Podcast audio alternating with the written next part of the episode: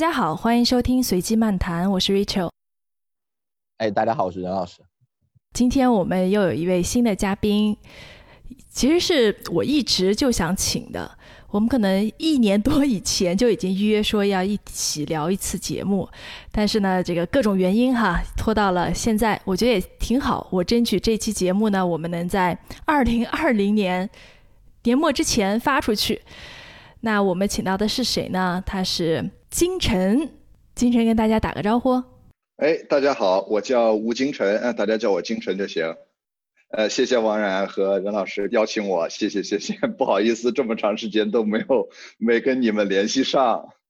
金晨其实是西雅图华人圈的名人，因为他活跃在各种文化活动当中，但除此之外呢，他还是亚马逊的一名数据科学家。所以我们就先从亚马逊开始，好不好？金晨可以跟我们介绍一下你当初是怎么选择进入亚马逊的，以及你的这个特别深奥的这个 title“ 数据科学家”到底是做什么的？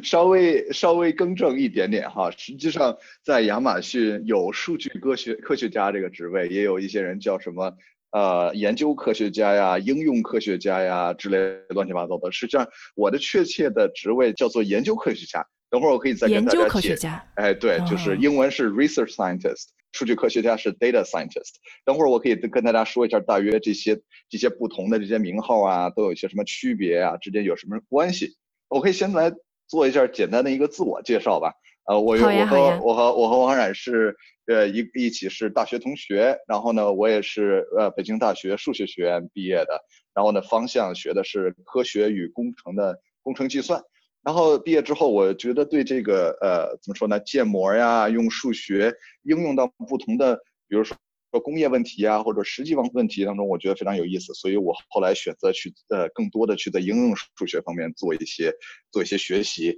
啊，尤其呢是做比如说运筹学呀、优化这方面东西。所以后来我到美国的密歇根大学数学系呃呃攻修了这个应用数学方面的一个博士学位。然后方向呢也是做的是运筹学优化，然后后来呢，我在一四年的时候就是开始在亚马逊工作了，然后跟他说了啊，我说我的这个职位是呃这个研究科学家，那呃我在亚马逊的一个什么地方呢？是在一个呃供应链部门。那大家知道，大约可能大约知道亚马逊是一个在网上卖货的一个这么一个电商吧？那呃怎么去管理它的供应链呢？实际上是一个非常复杂的一个问题。呃，然后我也觉得在那儿有很多有意思的一些问题，然后也有一些很有意思的人，让我在那儿做了一次，做了一期的实习。然后等会儿说，呃，稍说起实习这件事儿也也有意思。我有一个师兄，然后师兄实际上当时是拿了亚马逊的一个职位，但是呢，他选择还是留在学术界，然后也就后来推推荐我，然后来这个来面试亚马逊。我面试通过了之后呢，就就是当时还没有毕业，所以就先做了一个实习。做完实习，我就觉得，嗯，这个很对口，跟我想做的事情很一致。所以后来我毕业之后，也就呃自然而然的就回到亚马逊来继续工作了。啊，说起来选择吧，为什么加入亚马逊呢？就是比如像我们学数学背景的，尤其应用数学背景，像当时比较热的两个方面吧。我说两个方面，一个是去呃工呃这个这个 technology，就是。高科技公司，还有一些呢是可能也也是比较对口的，是去华尔街，是做金融方面的一些呃一些工作。然后对我来说呢，这可能就是个人偏好了。我实际上比较喜欢那些呃嗯怎么说呢，跟钱可能关系没有那么大的一些呃数学方面的问题吧。嗯嗯，就是对金钱建模啊之类的是一方面的事情。而如果说对库存呐、对运货呀、对运输啊这方面的。呃，建模或者是分析是另外一个我觉得更有意思的一个方面，所以我最后我就选择来亚马逊了。当然后来亚马逊发展的也很好啊，我觉得这也是一个挺好的一个，当初也是一个挺好的一个选择。对我挺好奇的，为什么你不愿意做跟钱相关的？是你觉得你不想赚钱？这是一个有意思的问题啊，我实际上没有没有深入的挖掘过我自己内心对这方面的一个呃特别深的一个理解，但是就我是觉得嗯。钱这个东西就是金融吧，金融可能是在我看来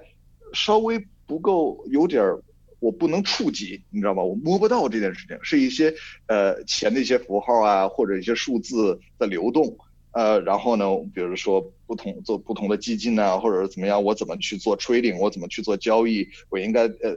这个设计什么样的一些金融产品之类的一些一些问题，对我来说，很多时候，嗯，我触不可触及。但是如果反过来，我要看库存管理问题，我要是选择进货，我要选择多少库存管理放在仓库里面，呃，然后我如果想运输，我想啊把货运给呃客户。所有这个你做的这些所有决策，在现实生活当中都有一个可触及、可观看、可感知的这么一个过程。这件事儿呢，就给我一种，呃呃更强烈的、更直对，有一种更直接的这种感受。所以，呃，这是我这是我为什么当时选择不就是金融对于我来说可能不是我的第一选择的一个原因。也不是说对挣钱不感兴趣啊，这个呃，在在高科技公司收入也还是可以的，赚的更多的。事实证明，可能当初来亚马逊是经济效益更高的选择。对对对，我倒没有回去呃再去想这件事儿，但是近几年我也看到一趋一些趋势哈，就也也有不少做金融的一些朋友，可能后来有跳槽啊，到这个高科技公司来做。至少这几年高科技的发展，网络互联网的发展还是不错的，嗯。是是，哎，任老师，就是我我在这我还有点好奇，说刚金晨说的那种，对于做金融数据的抓不到的那种感觉，你会有吗？因为你一直是做金融数据的。啊，其实是这样子，就是金融的数据建模其实是其实是分两类的，呃，一类呢就是像金晨说的，就大部分人其实接触到的都是那一类，这就是比如说，呃，典型的量化交易。啊，就是我去看这个股市的股票的走势，然后呢，我根据一些历史数据试着去预测它明天的走势，或者或者预测一些别的东西，然后呢，我我想办法从中间赚钱。这类的方法里边确实有非常多的，呃，你你不是特别可以理解的东西。有人会说这是心理学，或者是行为金融学，或者是任何乱七八糟的东西，啊，但它呢，呃，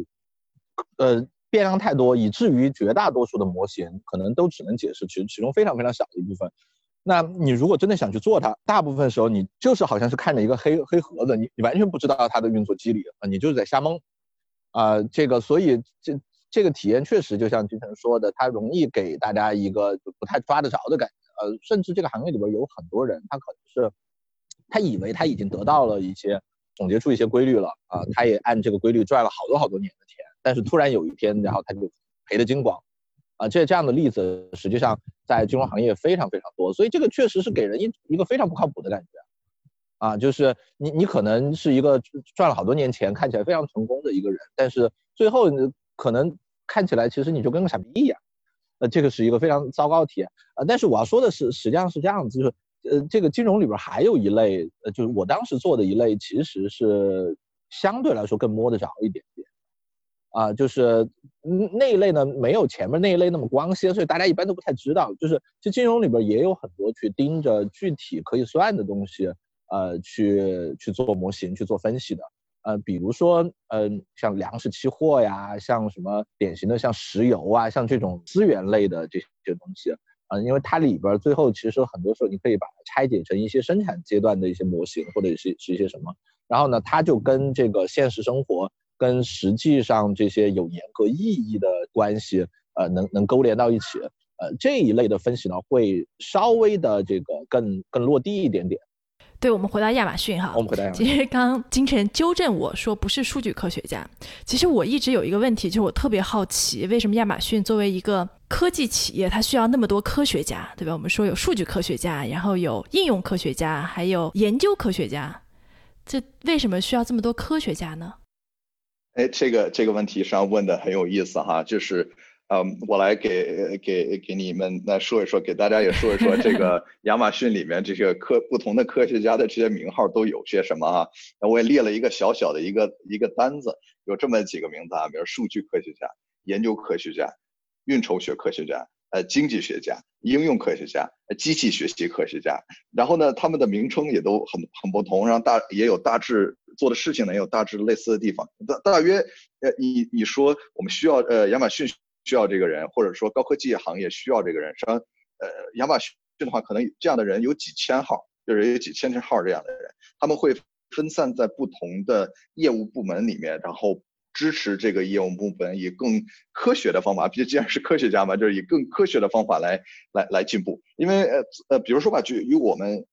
我们这方面来举个例子吧，我们是做呃跟库存管理有关的一些一些工作，整个全球都受了疫情的影响，然后肯定呃，你如果想象。这个库存管理的话，实际上也受的影响很大，因为库存管理牵涉到整个在整个世界这个物流啊，在这个世界上都是一个大的一个网络结构。比如说中国病情严重的时候，中国的生产就停滞了。那如果生产停滞的话，生没有生产出来的产品，也就不能向不同的这个库房、整个零售系统供货，那很多产品就会断货。然后过了一段时间呢，中国。呃，疫情好了，然后大家又开始生产了。但是其他国家，比如说美国，呃，美国现在当然受疫情影响非常大了。那个你可以想象，亚马逊的库房啊，库房的工作人员，整个人数可能会比以前要减少很多。然后，那如果说中国的这些产品运到美国，那可能呃，美国就不不能一下接收这么多的呃新的产品进来。那怎么去控制这个物？怎么去控制这个物流呢？这个不是说，呃，一个人拍脑子决定说，哎，你你这个呃，你这个生产商，你的产品我全要，你这个生产商我不我不要，因为生产商的数量实在太多，人是不可能去管理这些东西的。那你必须得有一些呃比较有道理、科学的方法来决定，我们应该哎从哪些地方以什么样的方式来进口哪些货物，然后放在哪个仓储里面。这些这个决策过程不是很简单的，所以像我刚才说的，以我的背景来说，我原来是学优化呀，学运筹学这方面。那我们需要的工作的工作就是说，呃，帮助整个亚马逊，帮助这个库存管理部门决定说，怎么把这个叫做产品以更有效的方式运输到亚马逊自己的库存管理系统当中，然后能更好的去呃。满足客户的需求，对吧？这个是一个，这实际上在背后是一个数学问题，是一个优化问题。那这个时候就需要有懂这方面知识的人来做这方面的事情，设计这方面的算法，然后让这个整个入进货的过程自动化。那这个就是需要说，呃，需要像以我们背景吧，比如说我们背景是做运筹学的这些科学家来来做这件事儿。但是换过来说，这个过程当中实际上又很又很复杂。那我们如果说跟呃呃，跟这个进货商、供货商说，哎，你你现在不能给我进货了，你能不能过一段时间去进货？就我们的所有这些信息，给他们提供的信息，或者对他们进行的一些操作，呃，对他们。你说的给他们提供了一些障碍也好，那会对他们造成影响。那这个影响是什么？需要有人去分析。如果我们不知道影响是什么的话，那将来我们怎么再做决策呢？这个时候也需要说又有人来分析，比如说数据科学家，这时候可能就进来了，说，哎，那我来看一下历史数据，我们之前对这些呃进货供货商进行了这些操作，我们把这些我们可能屏蔽了这些供货商，屏蔽另外一些供货商，那。他们对我们将来的这个销售有什么影响呢？需要一个啊数据科学家来进行分析。那分析完了之后，可能就我们就得到一些很有意义的一些信息吧，有意义的一些呃 insight，怎么怎么说呢？洞察。对，有意思有意义的一些洞察。那你发现了这个东西，比如说，哎，一个供货商他的这个他的地理位置，实际上是对他呃他到底能不能呃那个他的是呃他之后的 business。business 它之后的销售情况，呃呃，实际上是很重有很重要的一些影响。好，那如果说我们能找到一些呃这些供货商他们相关的一些特征，我们找到这些有意义的特征之后，那我们可能就可以去创造一个更呃用机器学习的方法啊，或者用一些统计学的方法来更好的去判断、去预测哪些供货商将来会出问题。如果说我们能够真正能做到这一点，那这时候就实际上就需要一些机器机器学习科学家来做这件事情，因为这是他们的一些专长嘛。那我们就可以可可以做出一个非常自动化的系统，从数据当中挖掘稍挖掘出有信有意义的信息，洞察，然后利用这些洞察，利用他们预测的结果，然后来做呃来做一些更好的一些决策。所以说，所有刚才我说的这些事情，都不是说简单的我做一个嗯我自己随便设计一套。呃，算法就可以实现的，这背后是有数据科学、统计科学和呃和这个决策决策科学当中有很多不同的领域方面有这个 有技能的人来来支持，才能做好这么一个大的系统。所以就是说，你可以想，我刚才只说的是库存管理，呃，库存管理方面有可能会用到不同科学家，就不同领域的人他们的自己一些专长。而你如果把这个东西推广到亚马逊的其他的部门的话，很多不同的部门都需要不同的，呃，嗯，就是不同专长的来做。比如说，有些是做图像识别的，有些是做语音识别的。就比如说，亚马逊近些年非常，呃，发展速度非常快，也在这个。领域比较领先的一个系统叫 Alexa，就语音，呃呃，就是家家庭的一个智能呃智能语音系统。然后你肯定认为这个东西是一个智能音箱，你跟它说话，它可以给你呃回答一些问题。当然，它和其他的一些呃电子产品连接在一起后，可以实现更多有意义的一些事情。那怎么去做这个语音识别系统呢？那就又需要。专门有语音识别特长的一些科学家来做这些事情，所以你可以想象吧，不的不同的领域会需要不同的人，然后很多都是需要有非常强的技术专长，因为亚马逊是科技公司嘛，他想在不同的领域当中，呃，做出新的突破，做出新的进展的时候。那就需要这方面的人，而且可能是需要对这呃在不同领域当中有比较深耕呃了解的知识、了解的东西比较多的人来做这件事情啊，所以所以就有大好几千号的科学家在亚马逊工作了。哇，好厉害！哎，所以我能理解为，其实每一个人也就只做一部分的内容，就像你刚说的，呃，比如说库存管理的一整套解决方案，并有没有那么一两个人是全部。搞清楚里面是怎么回事的，还是说每个人作为部分，没有一个人能够全部的知道究竟在发生什么？我觉得这个问题问的特别好啊，嗯，我觉得不同的部门不一样啊。当然，我我我现在说的肯定也是我纯属我自己个人观点哈。如果你问一个其他的呃亚马逊的官方回答，或者说其他的一个人，他可能他可能他的回答不一样。我觉得现在嗯。实际上取决于这个系统是不是复杂吧，就是有些系统很复杂，肯定不会有一个人知道所有全盘的东西。有些系统可能比较简单一点，它逻辑比较清楚一点，那这个时候就可能就就会有些人对他们那些部分的都知道。但比如比如说我们刚才说提到两件事，一个是供应链方面的一些算法，还有一个呢是比如说我刚才说 Alexa 相关的东西。那我想不会有人说这两个部分都知道特清楚。那有有一些人几个人或者对对这个供应链这方面知道特别清楚，会有人对呃对 Alexa 怎么去运作知道特别清楚，嗯，但是就不会有人说这些东西我全知道，实际上是不会的，我觉得是不会的。哎，我有一个具体的问题啊，就是今年大概七月份左右，然后亚马逊新出了个规定，就是所有卖家新上的产品 库存不能超过两百件。这个决策是你们做的吧？呃，我我不知我不知道这件事儿，是吗？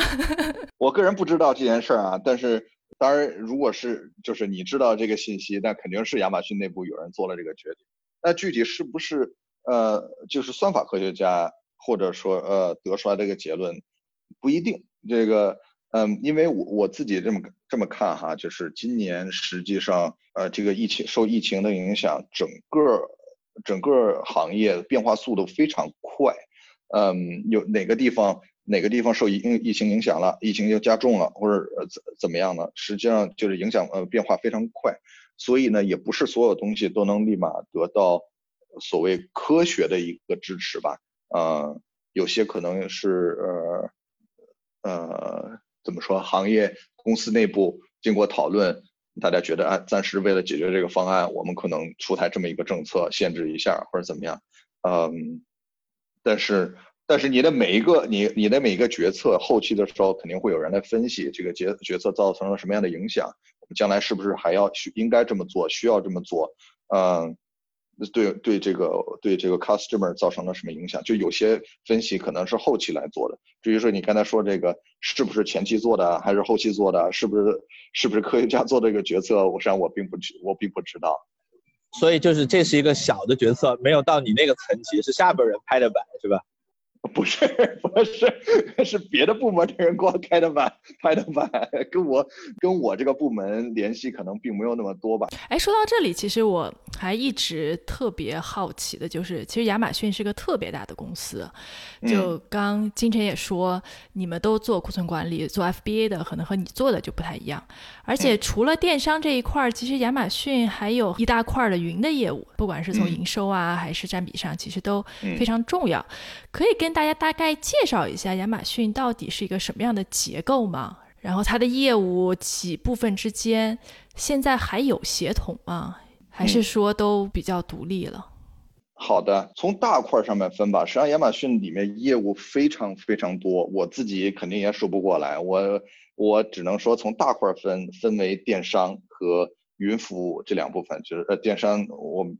电商是很传统啊，大家都知道电商在干什么。然后另外一个是亚马逊云服务，叫 AWS，AWS 相对来说，呃，是近几年发展的速度是都非常非常猛。这个呃，所以电商商和 AWS 是两个比较相对于相对独立的一个大的部门。当然，近些年我们可能还知道说有有这个 Alexa 呀、智能家居啊这方面的一些东西。亚马逊自己还有自己的做自己的产品，硬件产品，对吧？就是你研研发硬件产品、制作硬件产品这方面，那又是一个相对来说在网上和电商或者说是云服务相对来说比较独立的一个部门。然后在最最最近一年还有新的一些。呃，消息说亚马逊也在做跟呃医疗有关的一些东西，当然具体在做什么我并不知道，好像现在也没有说很很明确。亚马逊内部也会有一些比较秘密的一些 project，有些人在做，具体做什么大部分人都不知道。但是最主要的亚马逊最主要的两个部门就是呃电商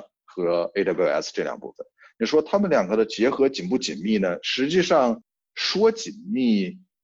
也也不紧密，因为一直有有传闻说这两个部分可能会在将来完全分开。呃，如果你看这两个部门的发展速度的话，呃，这个云服务 AWS 的发展速度是很快的，它可能现在以每年百分之三十的速度在增长，那很有可能它很快就会完全超过呃电商这个部分。嗯，如果说呃，大家可能有可能知道，可能不知道吧，就是美国近些年，我觉得从高科技企业来说。有几有这些企业发展速度特别快，前一段时间政府也举办了听证会，然后对这些大的企业，呃，是不是在自己的行业出现了垄断行为，要试图呃要做出一个结论吧。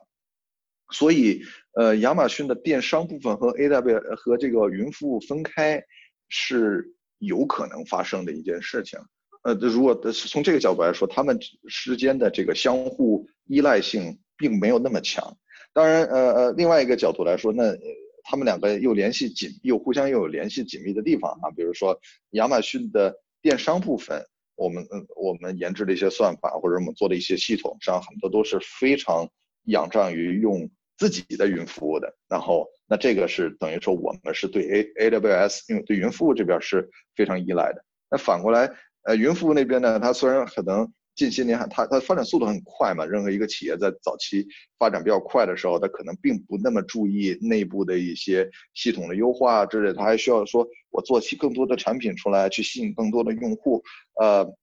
这呃这个时候，它可能嗯嗯，并不能直接用到，或者说从呃电商这边发展出来的一些新的科技啊之类的。但是我所观察的说，呃，AWS 那边也会吸引，呃。就是做电商这边的很多人才流向那边去帮助他们，你比如我，比如说我们说科学家这部分啊，就是去帮助 AWS 那边做得更好。如果说呃，比如说我们说运筹学，那电电商这边运筹呃需要做运筹方面的东西会很多。然后其实云服务那边也会有很多，比如说呃呃这个呃呃云呃云服务里后面使用所使用的这些机器，呃我们需要。这个客户的需求在不同时段是多少？你可能需要进行预测。那哪些机器不同的机型会需要多少？那我们也需要预测，需要匹配，需要部署之类的。那呃，这个东西也有很多运筹学的问题在里面。那实际上，呃，我们在呃库存管理方面的积累，没准也可以用到呃 AWS 那边去。呃，当然了，就是我我说的这个可能比较呃怎么说呢？就是扯的比较远了。呃呃，或者说扯的有点。不不搭嘎了，但是就是总体来说分呃这里面的业务分开，主要就是电商和 AWS 里面。而电商里面呢，我们如果说再仔细去分，要分亚马逊自己的呃零售系统，就是说我们自己买货，然后自己存在自己的库呃那个呃库房里面，然后卖给客户。还有另外一个就是王然你刚才提到的这个 FBA 的这个这个系统，我们可以把自己的库房和整个的销售网络给客户的投递的这个过程，以及呃 customer service 售后服务，把它打包成为一个大的服务，提供给 FBA 的这些卖家。那这样的话，FBA 的卖家只需要把自己生产的产品或者进货进的产品邮寄给亚马逊的库库房，那后边的事情就亚马逊自就就帮你解决了。然后你就只要让自己的销售做得足够好，呃，自己自己运营好，那你就可以呃，当然给亚马逊一部分钱，当然自己也可以省很多事儿，就可以通过呃在网上销售获得利润了。这个实际上，所以就是说，亚马逊电商部分主要分自己的零售部分和和 FBA 的这部分的业务。当然，近些年 FBA 的发展速度非常非常快，销售额也是超过了呃亚马逊自己的呃自己的零售部分。所以从将来从未来的角度来说，这两点之间，亚马逊内部应该怎么协调？因为他们实际上是共享了同样的资源，共享了同样的库存资源，共享了同样的。流量进货以及对对对对，那怎么平衡这一点这两点？怎么去做更好的内部的一些部署，也是亚马逊将来要面对的一个问题。所以目前听起来还是就是传统的电商和 AWS 两块儿，因为我我对标到中国这边，呃，阿里其实跟它会有一点点像吧，也是一块电商，但当然我们说 AWS 模式可能跟京东的模式可能跟 AWS 呃那个跟亚马亚马逊的像。呃，但但是阿里这边其实是一个电商加上一个云，不过这么比的话，发现是说，呃，亚马逊在里边儿，它一块是金融这块的业务。我我也知道亚马逊好像也考虑过一些，比如说做一些联名卡呀，做做一些这类的。但是金融现在有没有放成一个相对更主要的方向呢？在内部？就我所知，我不知道亚马逊在金融行业里面有更大的一个投入。可能，嗯，换一个角度来想吧，可能是。呃，从美国整体一个呃国家来看，它的金融业发展实际上是非常比较成熟的，比比起比起中国或者说世界上很多其他的国家，所以我觉得从阿里的角度来说，它可以呃在金融行业当中有一个大的提升或大的一个进步，因为它的发展空间比较大。而在美国的话，呃，其因为即使 虽虽然说亚马逊来在试图打开中国市场吧，当然做的也不。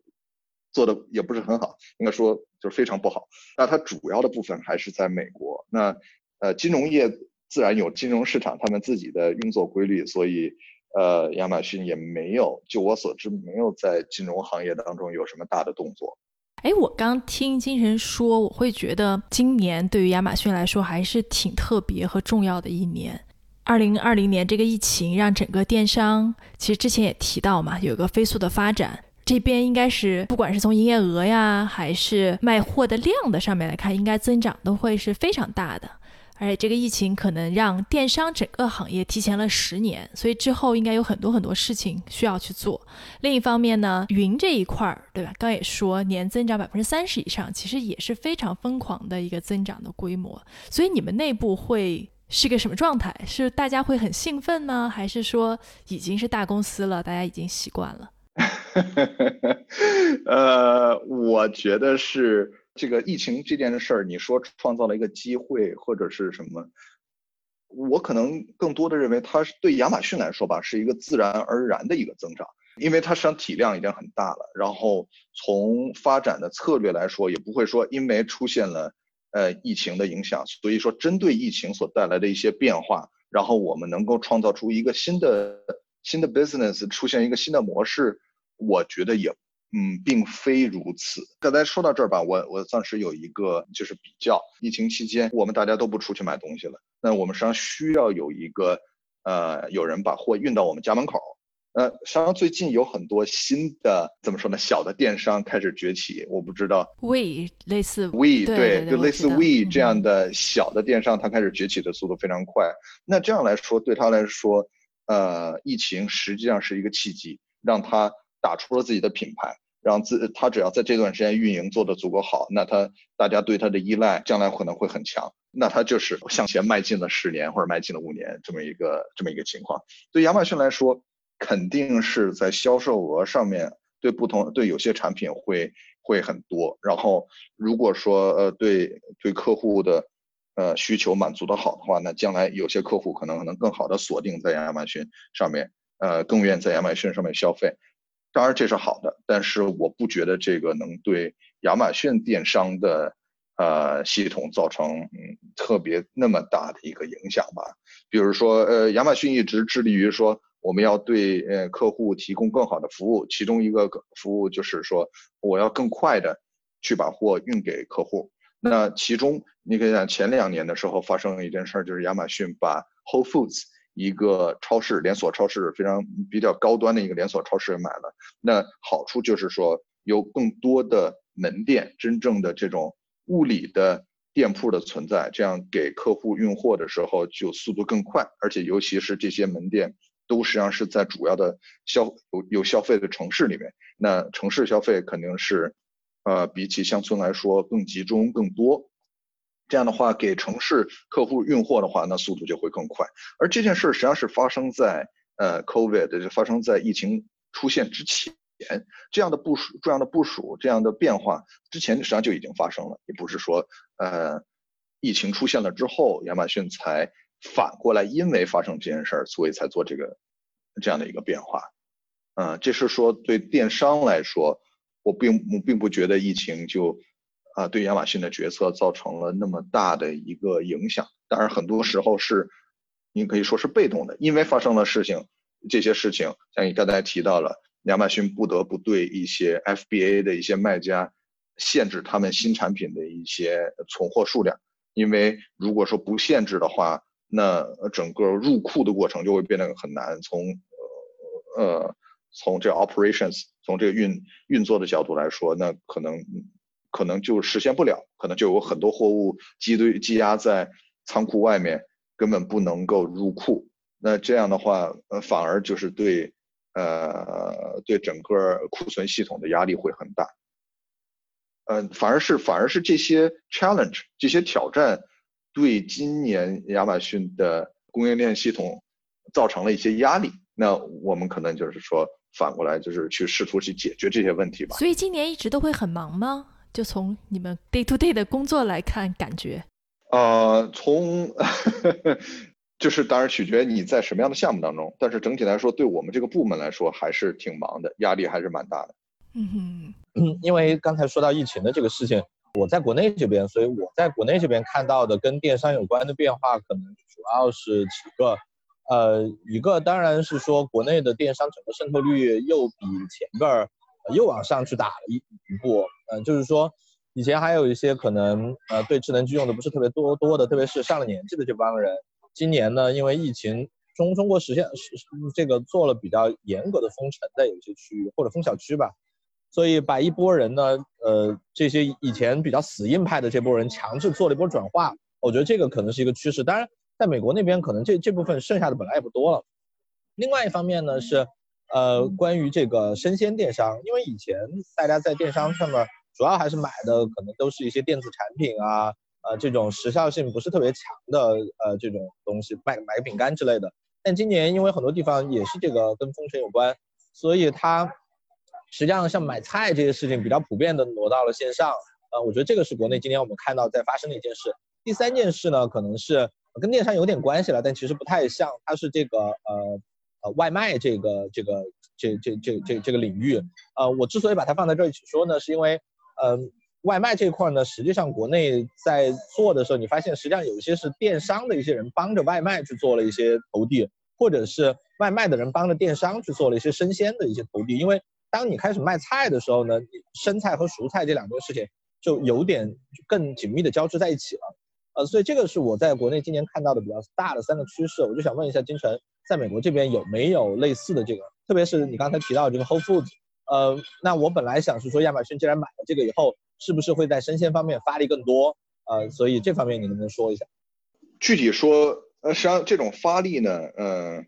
我是观察到了，但是就是我像我刚才说的，嗯，在这之前这件事儿就已经已经发生了。这件事儿并不是说在这个，实际上在国内也是这样吧，就是你刚才提到了说渗透率更高了。嗯，我觉得在生鲜部分，生鲜部门也是这样。那刚才说到像 We We 的发展现在速度很快，然后今年还有另外一个类似于有一个有一个企业叫 Instacart，它发展速度也很快。实际上在生鲜行业这种蔬菜呀、水果呀、grocery 这方面的东西，嗯，不光有亚马逊，亚马逊在发展，很多美国的一些小企业也都在这个领域在呃在竞争，或者说在在 grow 在发展也好。亚马逊内部实际上肯定是有的，肯定是有一些部门呃会更多的对这方面进行关注。然后呢，我只是说大约知道有人在做这方面的东西，但他们做的做了什么，将要做什么，一方面我不知道。如果是我知道的话，可能也不能在咱们这次交谈当中透露吧。理解理解。我记得刚才还说到了另外一个事情，就是有时候电商的外卖部门实际上是会给，呃，会帮助一些送餐服务。呃，实际上，呃，从送餐服务这角度来说，亚马逊前两年的时候，前几年开启了这个服务。当然，在美国开启这个服务的呃公司也很多，比如说前几年 Uber 也会做这个事情。嗯，这两年像什么，我自己实际上用的并不是很多，但是有我知道有很多送餐平台的出现。嗯，亚马逊反而在我个人观察没有看到说在这方面，呃，有一个呃引导市场啊或者占领市场的这么一个状态。嗯，所以我也没有观察到说亚马逊会用自己的送货的这个网络去为。送餐服务去服务，呃，你们不知道有没有更多的一些对这件事的一个洞察或理解？送餐服务是一个非常挣钱的一个一个行业吗？实际上我并不知道。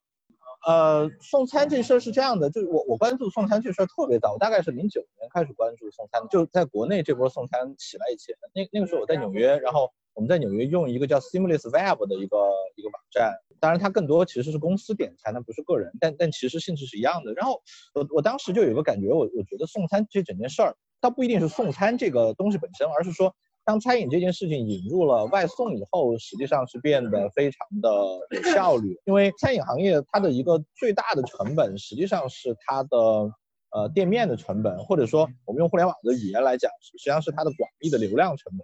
啊，就是你需要在一个。比较呃有人流密集的交通比较方便的地方，就租一个店面，然后这个东西实际上是它非常非常大的一个成本。但是当你可以把它做成外送以后呢，第一你不需要有那么大的这个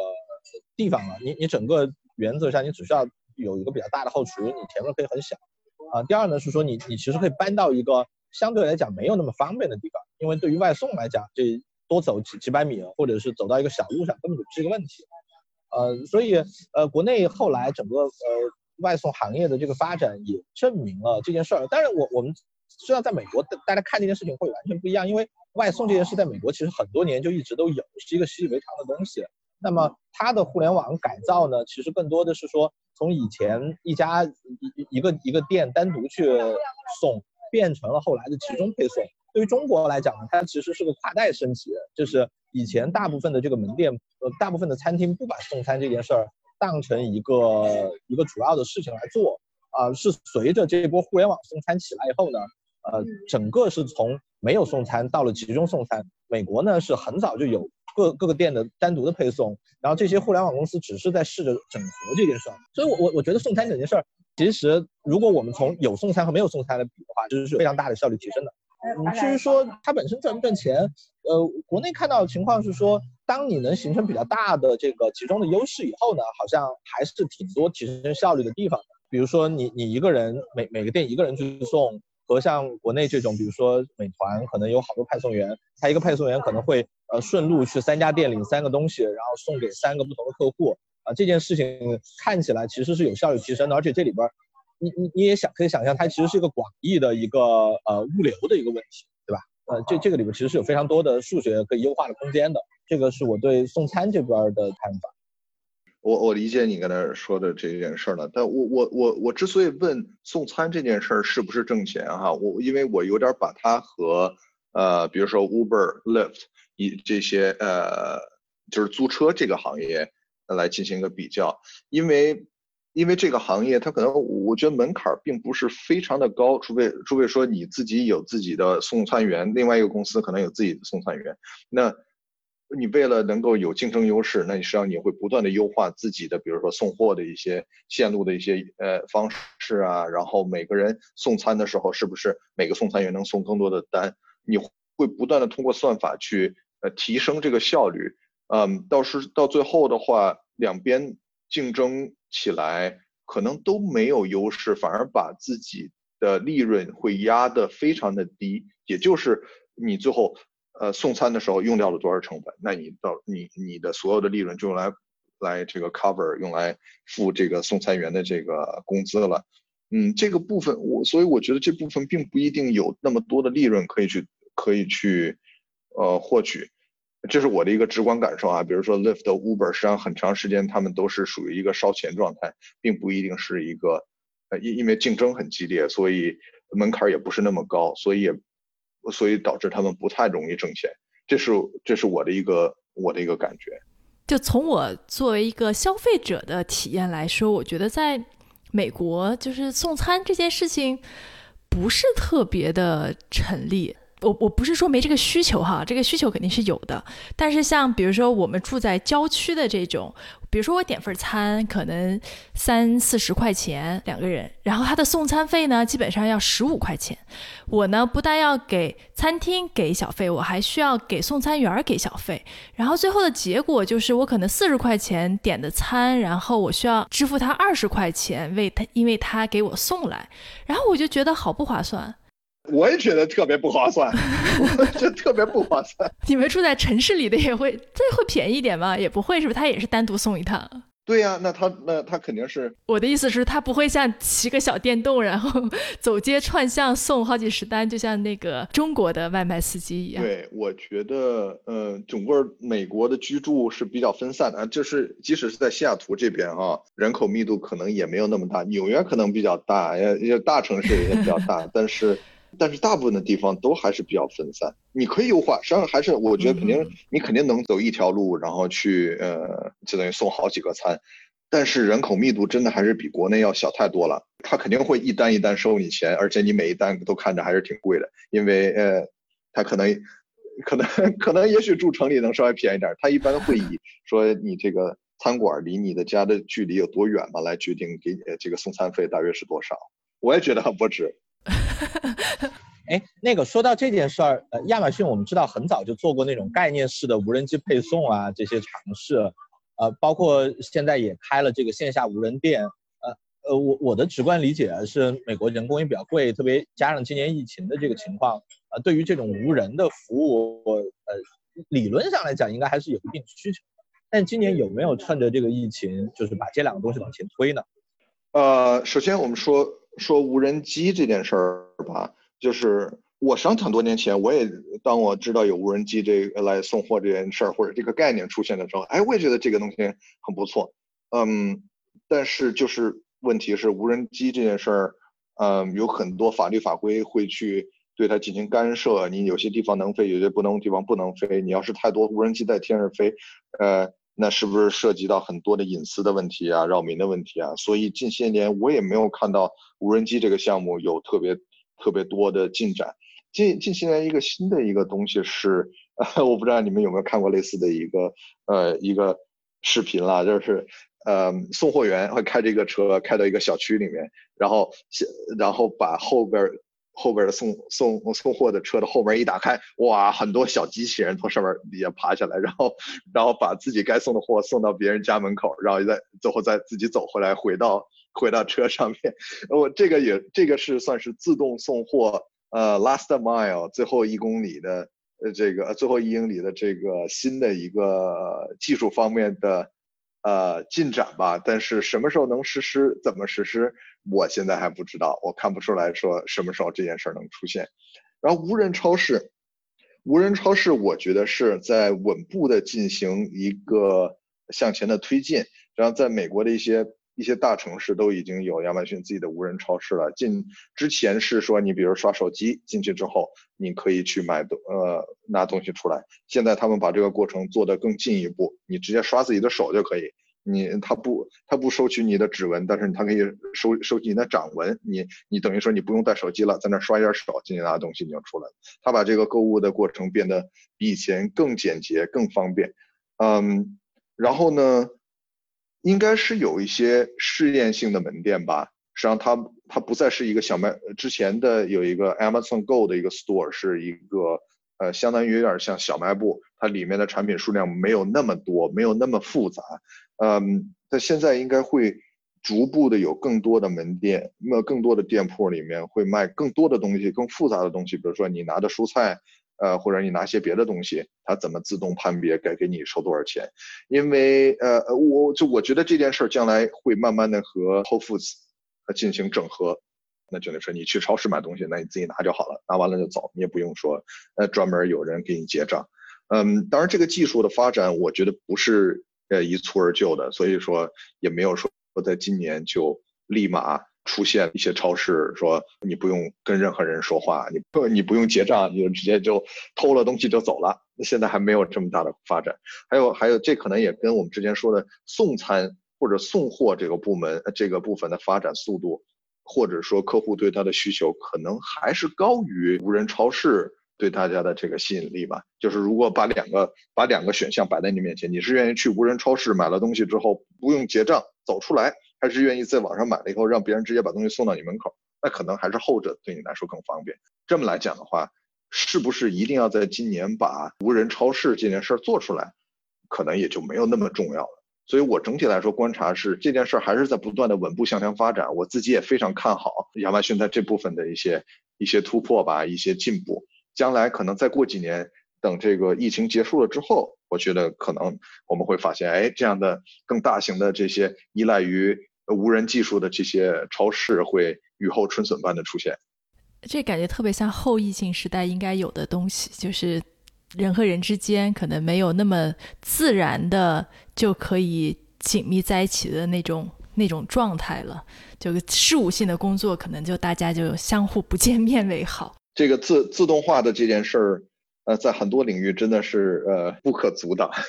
以后你坐出租车的就全都是没有人给你开的车自己开了。是是，但想想也是不知道，就是感感觉也挺怪的。那现在的这些。给我们服务的人，他们都怎么办？其实你现在有时候去一些，包括 Whole Foods 啊，包括一些卖菜的超市，就是疫情之前吧，还会和收银员打个招呼啊，聊两句天儿啊，就那种邻里之间的感觉，可能也就越来越少了。虽然我我个人对这件事儿还嗯挺担忧的，虽然我自相当于说我们是做这个。呃，所谓科学家研究科学家的这方面的工作，无论是数据科学或者很什么也好，其中工作当中很大一部分就是对不同的事情进行自动化。呃，自动化能给人带来很大的方便，但同时，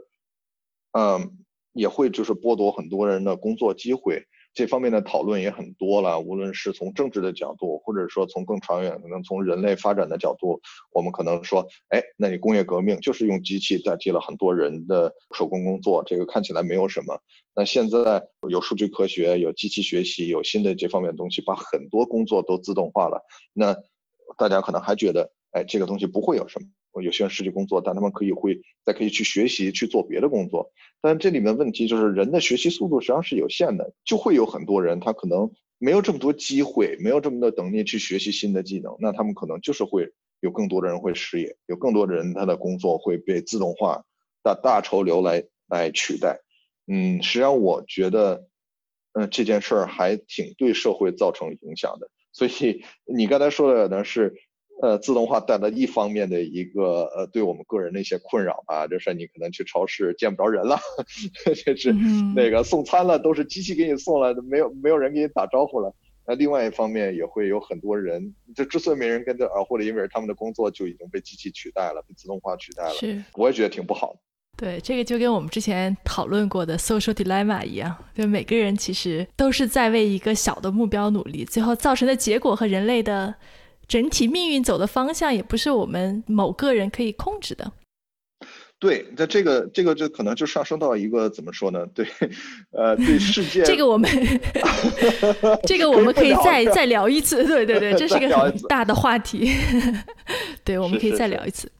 哎，但回到这个亚马逊，其实亚马逊一直是美国这些大的 IT 公司里面挺不一样的一个。最主要突出的一点就是，大家普遍反映呢，亚马逊的工作强度比较大，有点儿类似于美国互联网企业里面的九九六公司，是这样的吗？呃，哦，以下只代表个人观点，感觉要得罪很多人。没有了，没有了。实际上，呃，就是从我个人的角度来说，我没觉得是这样。当然，每个人不一样，你一定会有人觉得工作压力很大。需要完成的事情很多，呃，你从一个从某种角度来想，呃，你刚才说的这个亚马逊工作强度很大，然后要九九六之类的这件事儿，很多时候是就是就我所知是比较多年前大家的对亚马逊的一个评判了。我觉得一个公司在早期的时候，那你早期发展的时候肯定是要奋斗，是要努力，否则的话这个企业可能也做不大，做不强。对吧？那可能会有这样的情况发生，但近些年我没觉得有呃这方面的问题那么严重。之前，呃，《纽约时报》也有过类似的报道。实际上，呃，公司内部，我因为我在公司内部，我也见过很，我也见过很多人，绝大部分人我都没有意识到有很大的这方面的一个问题。就工作当中有可能有乱七八乱乱七八糟有不同的问题了，但是就是说你这个。因为工作压力大，我需要呃九九六这样的事儿，并不是那么多。如果是你真的遇到这种情况，不代表说你在公司内部不能够转岗，转到一个压力没有那么大，或者说更适合自己的一个一个岗位上去。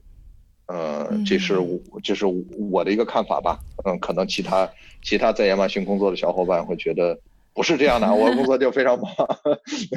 他可以把他自己的经历说一下。对，我是想说，其实没有对比就没有伤害。我觉得所谓企业文化，就是在这个企业当中的人并不觉得有问题。其实我为什么问这个呢？是因为我最近在一些微信群里面看到有人转，好像是脸书吧，就是脸书的一个员工他在抱怨，他说他们组最近来了两个亚马逊。在亚马逊工作过的，然后来了以后呢，就非常努力的工作，弄得他们都很不开心。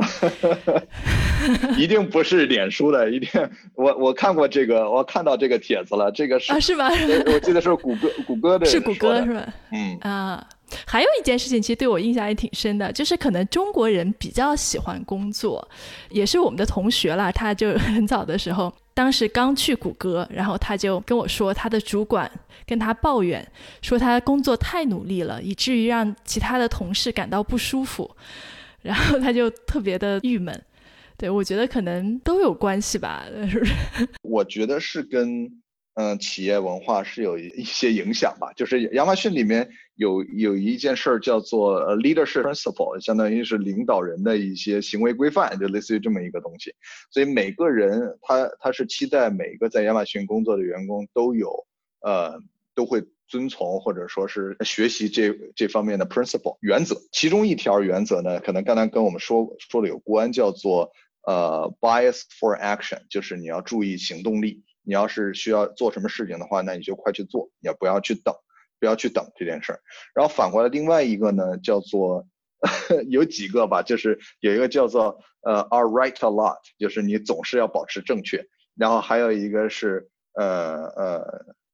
叫 keep highest standard，或者什么 insist on highest standard，你做东西质量要足够高。然后还有一个是叫做 think big，就是你要想的更宏远、宏大一点，想的更远一点。但是你会发现哈，就是这几个当这几个领导人原则当中，实际上是相互当中有一点小小冲突的。尤其是说，我又要注重行动力，然后又要去呃 insist on highest standard，这两种两者之间实际上是有一定冲突的。我观察到的事情呢，大家的一个我周围的人的一个对这个事情的认识是说，我要注重行动力，我要先解决问题，解决到一定程度，然后我再继续 improve，继续。强化我自己的结果，然后把这件事儿做得更好。但我不能说我要等很久我才把这件事情做出来。这个对亚马逊来说，呃，尤其是亚马逊所在的这个环境，它所在的这个行业变化速度非常快，你可能就等不及你做这件事儿。对谷歌来说呢，谷歌可能很多项目，他就希望，啊，我可以容忍你的周期长一点，但是我希望你一次就把这件事儿做的质量比较高，比较好一点。实际上，至少当时那个帖子上大约说的是这么一件事儿吧。嗯哼，是是，就可能是先想解决问题，对吧？呃，对，有很多问题是一步一步来的。我先把最主要的问题解决了，那我可能只花了百分之二十的时间把百分之八十的问题解决了。接下来百分之二十，我可能再再一点一点，我我逐步的再去改进。因为怎么说，需要解决问题很多了，就是你不，呃，如果说你每一件都花很长时间去解决，那就我大量的问题一点简单的解决方案都没有。那可能先用一个简单的解决方案，然后再慢慢的 incrementally 一点一点的把这个解决方案做得更好。这个是一套一个一一种思维方式吧，一种解决问题的方式。你要说哪种一定好呢？你哪种不好，可能还是要跟他们呃所处的这个呃行业啊，所处所要解决的问题来判断。我提纲里一直还有个问题，就是贝佐斯在公司里是一个什么样的存在？你们平时会见到大老板吗？哦，这个这个说起就是我跟贝佐斯的这个私交吧，实际上他住的离我也不远。那开车大约就二十分钟，但我我我就没去见，我就没去见过他，你知道吗？亚马逊现在员工数量可能有大约一百多万吧，因为就是所有无论无论是这个在仓库的一些工作人员啊，以及或者是总部的一些员工加在一起，应该是我印象当中有一百多万。所以你想想，能见到他的机会实际上并不很多。呃，我见过他的几次，也就是在公司的一些大的活动上面啊，比如说我刚入入职的时候，人数公司人数还没有那么多的时候，我们还在在西雅图这边的体育馆里面会组呃组织每年有一次还是两次的公司的呃全员工大会，那个时候他会还会来。近些年，呃，因为人太多了，呃，好像。这样的会就变成在网上了，然后他会在网上的时候出现，那我亲眼肉眼见到他的机会就变得更少了。呃，然后还有就是近两年，嗯，实际上随着这个我刚才说的电商这部分和云服务这边更成熟吧，等这个云服务和电商部门各有各自有自己的领导，他们的这个职称也是 CEO，所以贝贝索斯他会可能，呃，这方面这两部分的事情会直接交给这两个。呃，这两个大佬去做，他可能还会呃花出一些精力去做一些新的一些行业，新的比如说一些秘密任务啊或者什么东西发展，他可能会把他的一些精力放在那上面。当然，他可能还会有一些精力放在他自己的这个火箭事业上面，那不自己做了一个蓝色起源公火箭公司，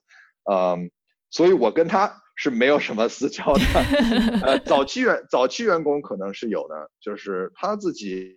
呃，比较有有意思的一些事儿吧，就是，呃，他要是对什么事情不满了，他觉得某一个项目做的有问题，啪，他直接在 email 里面打一个问号，其他什么话都不说，然后底下员工看到他他发问号，就知道，哎呀，这这事儿有问题了，我们得看看他怎么回复他，要把他要给他把这些事情解释清楚。当然，他发的肯定也是给他的一些直属的一些员工发，但可能直属的员工他也没给你发，对吧？对，他也没给我发，对，哎，没有没有，不在乎我自己的项目做做的怎么样，呃，所以，但实际上呢，呃，就是我有一种感觉，但我我可能别人不同意这种感觉，就是一个就是可能还是对的吧，就是一个公司的领导人大约是一个什么样的风格，会以会以一定程度的渗透到这个公司的不同层级的领导他们的。形呃会影响他们的一些行事风格。实际上，我觉得亚马逊总体亚马逊总体来说还是很追求高效、追求正确。呃，所以我在工作当中能观察到观察到这一点。嗯，亚马逊有一个独特的一个风格，叫做 Six Pages，就是六页六页纸。嗯，我实际上我也不知道怎么翻译成中文是是最好的。嗯，就是其他的一些公司可能。呃，在内部你要是开个会啊什么的时候，大家会做一个 presentation 啊，我们来，我就想做这个项目，这个项目进展到什么状态了啊，我来给你讲一下，我做一个 presentation，写几个 slides。在亚马逊不是这样的，亚马逊注重说你这个东西要有好的 documentation，你要简洁，你要做什么，你要你说你想说的事情，请写在六页纸里面，然后把起因、经过、结果，你要做什么事情也说清楚。然后呢，大家一进会议室，一个小时的会议，大家先读。对，读你的 document，读读你的文档，读半个小时，读二十分钟，读完了以后大家讨论，然然后直接就讨论的时候直接问问题，就不会说让你再多说什么话了。所以他没有这个 presentation，实际上就就做的非常少。嗯，我自己实际上是挺喜欢这种做法的。嗯，我知道很多其他公司不这样。呃，我觉得这是亚马逊追求效率的一个呃一个方式。presentation 结束了以后，其他人就怎么知道你这个时候到底说了什么什么事儿呢？光看 slides，光看你的 PowerPoint 里面的文档，很多时候这个信息的是琐碎的，是零碎的。既然你知道你后边会有人去读你的东西，那不如你写一个完整的文档给别人。这个是亚马逊一个比较独特的一个文化吧，这是它的一个文化。嗯，现在还会强调 Day One 文化吗？就是现在已经一百多万人的时候，还会强调 Day One 文化吗？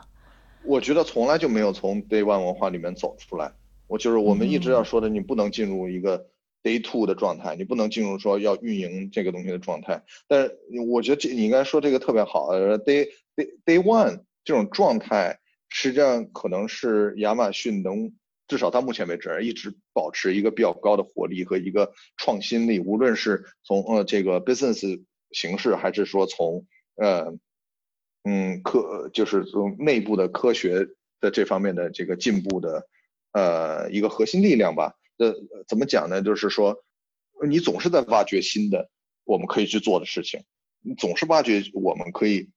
去 improve 自己，去改善自己内部系统的一些东西。如果你有新的想法，你就要你先想想啊，你要让我们的公司或者让自己的这个呃业务达到一个什么样的状态？那你写一个叫做那个 PRFQ 的一个 document。然后说清楚我们最后状态是什么，我们怎么实现这个状态。于是上面可能会，呃，你不同部门可能会给你拨一些资源，让你去把这些事做成。就是它有另外一个就是 working backwards，从后向前的这么一个文化在在前面。就还是 day one 要强调 day one，我们还处于早期，尤其比如说 AWS，AWS 现在还是在一个不断快速发展的阶段。即使是电商，呃，即使电商部分你看着很稳定了，但是还有太多的东西可以去做，我们还没有。还没有实现说满足客户的需求，就就已经满足的那么好了，嗯，并不，并不，并不是这样。亚马逊还在不断的去呃让自己更快的把产品送到客户的手里面，有给客客户提供更多的、更好的一些产品。所以这也是为什么就是我们刚才说的 FBA 的这个 business 也在不断的发展，因为你只要有更多的 FBA 卖家，你才能把更多的、更有吸引力的产品放在客户的面前嘛。实际上我很欣赏亚马逊的这一个文化，就是你永远要把自己当做一个 startup，嗯，不要说我到了一个运营状态，我们就一直把这个公司一直以现在的形式运营下去，或者说呃不出问题就就好了。嗯，我觉得所有公司可能都会想要一种这种状态，但是很难，对吧？亚马逊能做到，我觉得是非常厉害的。对你，呃，我没有，我没有跟其他的公司有一个直接的比较哈，但是我刚才说，嗯，每个部门内部都有说一些提出新想法的一些机制，你提到新想法以后，你就会可能会得到一些资源去尝试这个东西。如果说失败了，那就失败了；但是如果成功了，就是那就很有可能就，呃，就产生了一个新的产业。比如说前举举两个例子吧，就是前几年的时候，亚马逊产做了一个新产品，叫做 Fire Phone。叫什么活活手机？对对对，我有印象。对 对，非常不成功，做的做的非常差。然后那个，但是这个是公司的一个尝试，那失败也就失败了。同样的类似一个产品，Alexa，那个当时 Echo 的这个智能音箱，当时市场上没有太多的竞竞争产品，但它一出来之后，就发展速度非常快，一下就占领了，就像占领了一个新的市场。市场一样，对吧？就是后来，呃，像谷歌呀，或者什么其他，呃呃，Facebook 也有一些呃一些视频通话系统啊，一些东西来来，呃，你说跟风也好，或者说进入这个市场也好，那呃，亚马逊呢就通过了自己快速实验，然后推出这个产品，它就实际上占领了一个新的全新的市场的一个先机。当然，至于说我们它将来怎么发展，是不是呃，在一个有多个。呃，多个参赛者的一个比赛当中，能最后能够跑到最后，或者说跑赢，跑到最后，那这个是两说的。但是，他这个不断探索呃探索新的想法，然后有新的想法就去做一些测试，呃，看看结果怎么样。这个事情还是，嗯，还是挺好的，我觉得做的还是不错的。也是因为有钱呐。呃，对对，因为因为因为这大公司都是有钱，所以可以内部去支持一些呃非常 crazy、非常异想天开的一些一些 idea，对吧？一些现象。我只我印象当中，上谷歌上内部也有一些特别疯狂的一些话，我现在一时想不起来了。呃，对于亚马逊，我们也聊了挺多的，还有没有什么金晨想跟我们分享的关于亚马逊的？呃，说几件事吧。说一个，之前你之前你你提到说亚马逊是不是特别抠，对吧？嗯，是是是，这也是比较有名的一个企业文化，对吧？节俭。对对对，就是节俭，frugality 就是节俭。然后，那实际上大家对它有一些比较不同的一些认识。大家就是说，哎，这个东西好像显得是对。呃，对员工啊，不那个福利待遇并不是特别好啊之类的，可能跟横向去比较和其他的高科技公司来做这个比较。嗯，但是实际上可能是从个人角度来说来观察，可能是这样啊。但是这个节俭的本意不是这样，他的意思是说，这个你我在这个无论这个公司，公司实际上最后是给。是给客户提供一个价值，对吧？我我帮你运送货也好，我给你提供云服务也好，我给你提供这个服务，但是我要用尽量小的成本去给你提供这个服务，就是服务自身是有价值的。那我实际上是要在乎这个价值与我自己付出成本之间的比例关系的。我不能说员工都呃呃，我给员呃就是员员工的福利特别特别好，然后我给客户提供的价值可能也一般。嗯，那那实际上实际上节俭在这儿更多的注重的是一种是一种效率，这种呃成本与收益之间的这个比例关系，而不是说一定说哎，就我节俭的意思就是对对内部要抠一点，公司不给你们提供免费午餐或者是之类的。就我觉得，嗯，这么理解的话，可能过个人过过于太个人化了。实际上是从公司的角度来说，对他要对。客户负责，他肯定也会对这个公司自身的股东负责嘛，就是，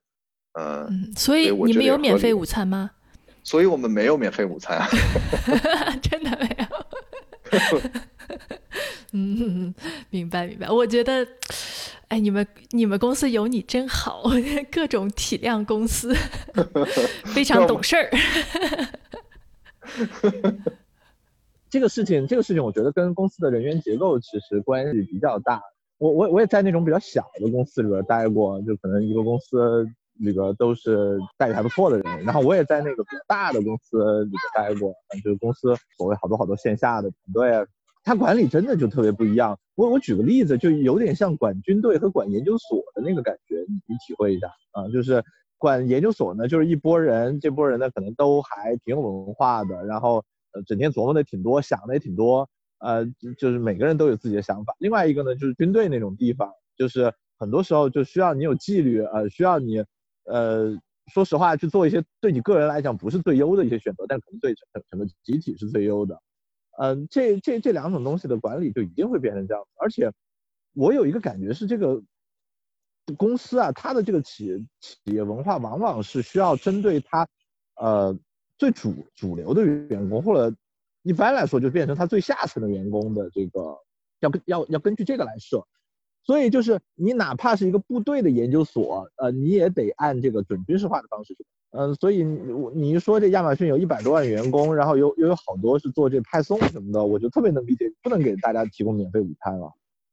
我觉得有可能有这样的考虑，我觉得是确实是有可能的。我原来也去过。那个我们的库房里面去看，然后去体验生活，确实像你说的，那肯定是为了追求效率，那肯定是有纪律，然后也，呃，你你你需要你达成什么样的目标，在单位时间之内达成，比如比如说，如果说从派以派送来做举例的话，那你肯定我们在乎的是单位时间当中你能派送几单嘛，对吧？然后再从库房里面，那肯定也是说你。你一个小时当中能做多少事情？你能够触碰多少次货物？你能够上架多少、下架多少？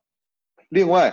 亚马逊是一个对这个 customer 非常在乎的一个一个公司了。然后它有一个呃领导人的原则，叫做 customer obsession，就是对客、对用户的一个对顾客啊、对用户的一个执着。那我觉得这个实际上那对亚马逊来说也非常非常重要。从结果上来说，亚马逊经常被评为这个信誉最好的公司之一，就是要么第一啊，要么是第二，就排名非常高，客户对它的信任度非常非常高。亚马逊也对自己的呃，比如说信息安全放到特别高的一个高度。曾经有调查说，呃，亚马就是不同的客户会对。不同的呃高科技公司啊，以及银行啊，对不同企业，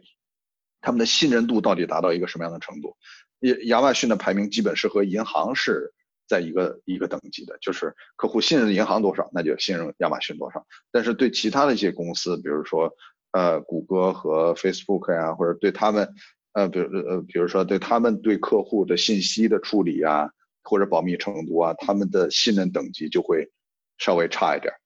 呃，所以这是亚马逊非常在意、非常重要的一个领导人的一个原则。然后换一个稍微换一个话题，呃，亚马逊有原来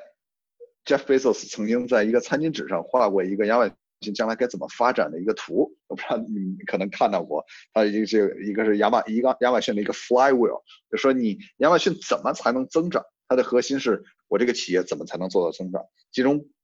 比较重要的一个概念就是 customer experience，客户的那种客户的体验到底怎么样？那客户的体验从电商的角度来说，来自于哪几个部分呢？这其中一个是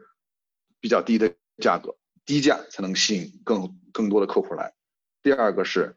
呃这个选品 selection，我有更多的产品，我才能有更多的客户来。这两个是让客户的需求和客户的这个体验。非常好的两个原因，当然还有第三个，当然这第三个并没有在这个 flywheel 里面出现啊，就是呃真正我们送货能够实现的一个速度，速度是怎么样？呃，因所以亚马逊实际上特别有名的一件事是，你去亚马逊的商店里面买东西，你会发现它一定会告诉你，在几小时、几天、几小时内把这个货物送达，几天之内送达，几或者几小时之内送达，它会比较清楚的告诉你，这个是相当于是给你给客户的一个保证。所以这几个原因。都是能够让这个客户在亚马逊上购物的时候 experience 更好的一些呃支柱。当然，具体怎么实现那点，实际上我们内部如果是跟呃电商平台相关的呢，那都是要非常关注，说我们用什么方法能扩大我们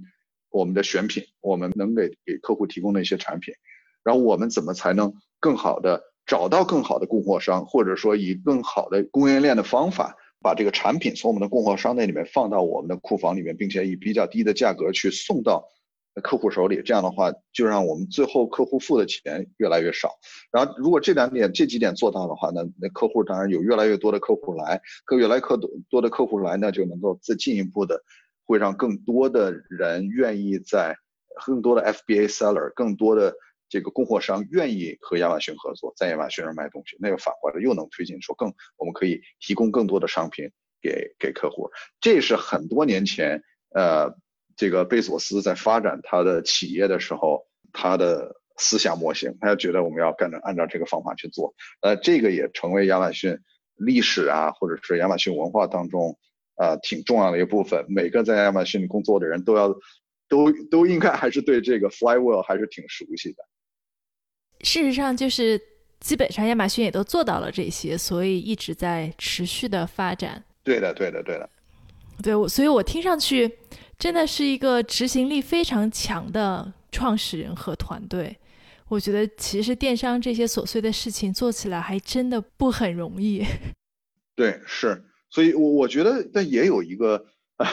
可能从易到难的一个过程吧。呃，因为电商他们应该最开始亚马逊就是卖，就是一书店，很多人，即使现在估计都有些人，你应该现在比较少了。前几年的时候可能说，一说起亚马逊，亚马逊不就是一个书店卖卖网上卖书的，呃，那书就是一个比较容易的，应该比较比较同质的一个东西，这一本书就是这本书，你你不会说。呃，这客户说，哎，我是要这个书还是要那个书？基本就是他想要什么，那就那就是什么。那比如电子产品之类的也是类似的，但是比如说服装啊，或者说其他的产品，可能就我就更困难一些。呃，亚马逊也是从简单到复杂，然后现在可能呃公司越来越大，越来越要解决的问题也越来越复杂，但事实上它也也也挺好的解决了一些问题。我我上可以这么说吧。是，哎，我想问一下，现在亚马逊图书的占比是什么样的呀？亚亚马逊的图书在整个 sales 里面的占比啊？对，因为其实图书还是一个比较大的市场，而且亚马逊又做电子书，我它在这个市场里面也是处于一个垄断地位的。垄断地位不垄断地位我不知道。对，这个不能随便说。这个我不，这个我不知道，但我知道，呃。呃，知道亚马逊里面不同的产品当中，书籍是非常大的一类，呃，是基本就是最大的一类。呃，嗯，但具体说是它的 sales 是不是一定比别其他的多，这个不一定。嗯，这个我不确定。嗯。好啊，哎，我们聊了这么久，对，本来我们还想聊聊这个，呃，京城的丰富的文化生活，现在。这期时间有限，但我们就简单介绍一下，因为之前也说了啊，金晨是我们西雅图华人圈非常有名的人物，因为他 一直活跃在这个文化圈。你可以大概介绍一下这些有意思的事情。我来说一说吧，我在西雅图会办文化沙龙，当然文化沙龙因为疫情的缘故已经停了很长时间了，因为我实际上。更多的是做线下的一些活动，做的不是线上的，但因为大家不适合聚众，所以。呃，也停止了一段时间，希望明年疫情结束的时候，我们可以把这件事儿再恢复起来。嗯，文化沙龙呢，实际上是我和朋友大约在二零一一年或者二零一二年的时候，在密歇根大学的时候，当时在学校里面，我们就开始已经呃做这个文化沙龙这个活动了。也就是每个星期的时候，我们会邀请一个主讲人跟大家说一些他感兴趣的一些话题，但话题是非常。广泛的政治、经济、文化、历史、地理各方面的东西，你都可能见，都可能能见到。然后，喜欢的人、愿意参加的人数也越来越多。这个组织在呃，在这个密歇根大学也一直延续下去，现在也这个沙龙也仍然存在。后来呢，就是 通过这个沙龙，有不少的朋友就是觉得，哎，这是一个特别好的一个大家聚众啊，或者说是大家了解一些新的东西，讨论一些新的东西，让自己的无论是知识或者对问题的见解有一个提升的一个。或者认识朋友的一个过程，所以有不同的。当这我们这些朋友毕业了之后，也会在不同的地方办文化沙龙。比如说，现在纽约有一个非常大的一个文化沙龙，然后我在西，我到西雅图会在西雅图举办一些活动。然后现在在湾区地区也有朋友在做文化沙龙，我知道在呃洛杉矶也有，然后在波士顿也有。呃，在芝加哥可能也曾经有过，我现在不知道那边的状况怎么样。实际上，我我很高兴说这种形式实际上是大家喜欢，大家愿意在这种形式当中分享自己的一些见解和其他人进行这个思想上的一些碰撞。呃，我觉得特别好，希望将来疫情结束了之后，我们能把这个东西重启也好，也许将来我们可以搞一个整个北美文化商龙联盟可以搞一个大的 conference 啊，或者说一个东西，把让更多的人。呃，喜欢或者投入这种形式，你们也可以做个播客啊。哎，有有有，这个湾区的沙龙上，他们现在做了很多线上的活动。今年实际上因为疫情嘛，实际上他们也会邀请啊，还有就是大选，他们会邀请一些人会在网上哎讲这个呃疫情的事情啊，呃什么时候疫苗能出来啊，它整个经过过什么过程啊，呃或者说是。呃，最近大选的时候，呃，还有前一段时间的这个 Black Lives Matter 这这个运动啊，这些运动对美国政治的一些影响，他们也会在网上做一些东西。只是说我在西雅图的这个呃小沙龙，没有在没有特意的在网上去做这方面的活动啊。还有另外一个刚才说的，我和一些朋友在西雅图有一个剧社。叫三个字话剧社，也是一个华人剧社。然后我们去年九月份左右的时候办了一次专场，然后本来想今年五月份再次办一次专场的。然后实际上我们的话剧也已经开始排了，不过就是疫情一开始，剧种也不合适，场地也不会提供给我们了嘛。然后找资金今年也是比较困难的，所以这个东西，呃，也暂停了。什么时候重启也不知道，但是商可能把文娱生活放到网上，将来会变成一种常态。虽然我个人不是很喜欢，我个人比较喜欢线下的东西，但是将来怎么可能？那这种如果这个东西变成常态了，我们可能也得考虑说，怎么让它常态化？那将来的艺术形式是什么样子的？对，说不定会有更大的可能性。刚才听金晨聊的时候，我就会感觉到哈，你说起你的这个。文化活动和说起公司的这个状态是不太一样的。当然，你聊起亚马逊也很有激情，但是聊文化的时候，真的是感觉出来就是有爱。嗯，那能不能能不能把我聊公司那部分的状态给调整的高一点？就是声音调大一点吧。是是这样啦，就是我觉得有的时候工作嘛，就是有些还是有一点点谨小慎微也好，或者说是就还是要谨慎一点吧。这是自自己的自己的专业。然后至于至于说文艺活动，那就是纯兴趣爱好，对吧？兴纯兴趣爱好，那自然可能会 可能声音会更高昂一些。所以我觉得你至少这个真的像证明了，就是亚马逊还是有很好的 work life balance。说得好，说得好，我觉得是对。行吧，我觉得我们也聊了这么长时间了。我觉得关于精神丰富的文化生活，我们有时间可以再专门聊一期。其实我对于怎么办文化活动，或者说怎么办活动，我觉得也也挺好奇的。特别是在美国办华人活动，有没有会不会遇到什么困难呐、不理解呀？我觉得应应该也挺有意思的。啊，包括我们之前也讨论过。关于自动化取代人类工作的问题，我觉得也是个很好的话题，我们都可以找机会再约。那么我们今天就先这样，非常感谢金晨做客我们的节目。好的，好的，谢谢王冉，谢谢任老师，呃，谢谢你们邀请我，然后我也非常希望能将来的再跟你们随机漫谈一把。好啊，好啊，那我们今天就这样，感谢大家收听今天的随机漫谈，我们下回见。哎，谢谢大家，拜拜，拜拜。